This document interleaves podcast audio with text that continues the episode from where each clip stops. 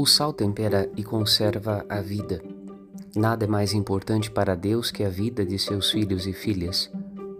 Mas não é apenas Deus que deve se comprometer com a vida, seus filhos e filhas também precisam assumir este compromisso de salgar seus dias neste mundo com o tempero da caridade, que nem a morte é capaz de destruir.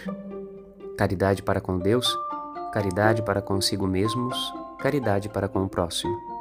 A norma mais fundamental da fé é o amor, e tudo que se afasta do amor ofende a Deus e gera o pecado. Afirma Jesus no Evangelho de hoje: a recompensa virá para os justos, solícitos na caridade, e para os ímpios, que consumiram suas forças no mal. Uns irão para a vida, outros já estão mergulhados na morte. Os primeiros estão salvos na caridade de Cristo.